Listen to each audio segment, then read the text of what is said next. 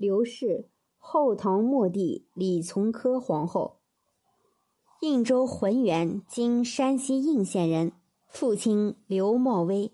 后唐明宗天成年间被封为沛国夫人。清太元年（公元934年七月），百官数次上表，刘氏遂被李从珂立为皇后。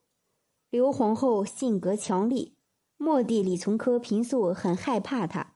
他弟弟刘延浩开始是李从珂的牙将，牙军。唐朝节度使的亲兵名称，牙将就是衙门将，是警卫部队的指挥官。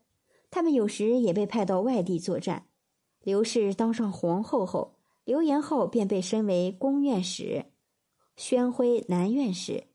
刘延浩青云直上，升为枢密使，出为邺都留守，皆由刘皇后一手操作。李从珂即位的第二年。即清泰二年（公元935年），为枢密使、天雄军节度使，驻邺城。这都是因为刘皇后的缘故。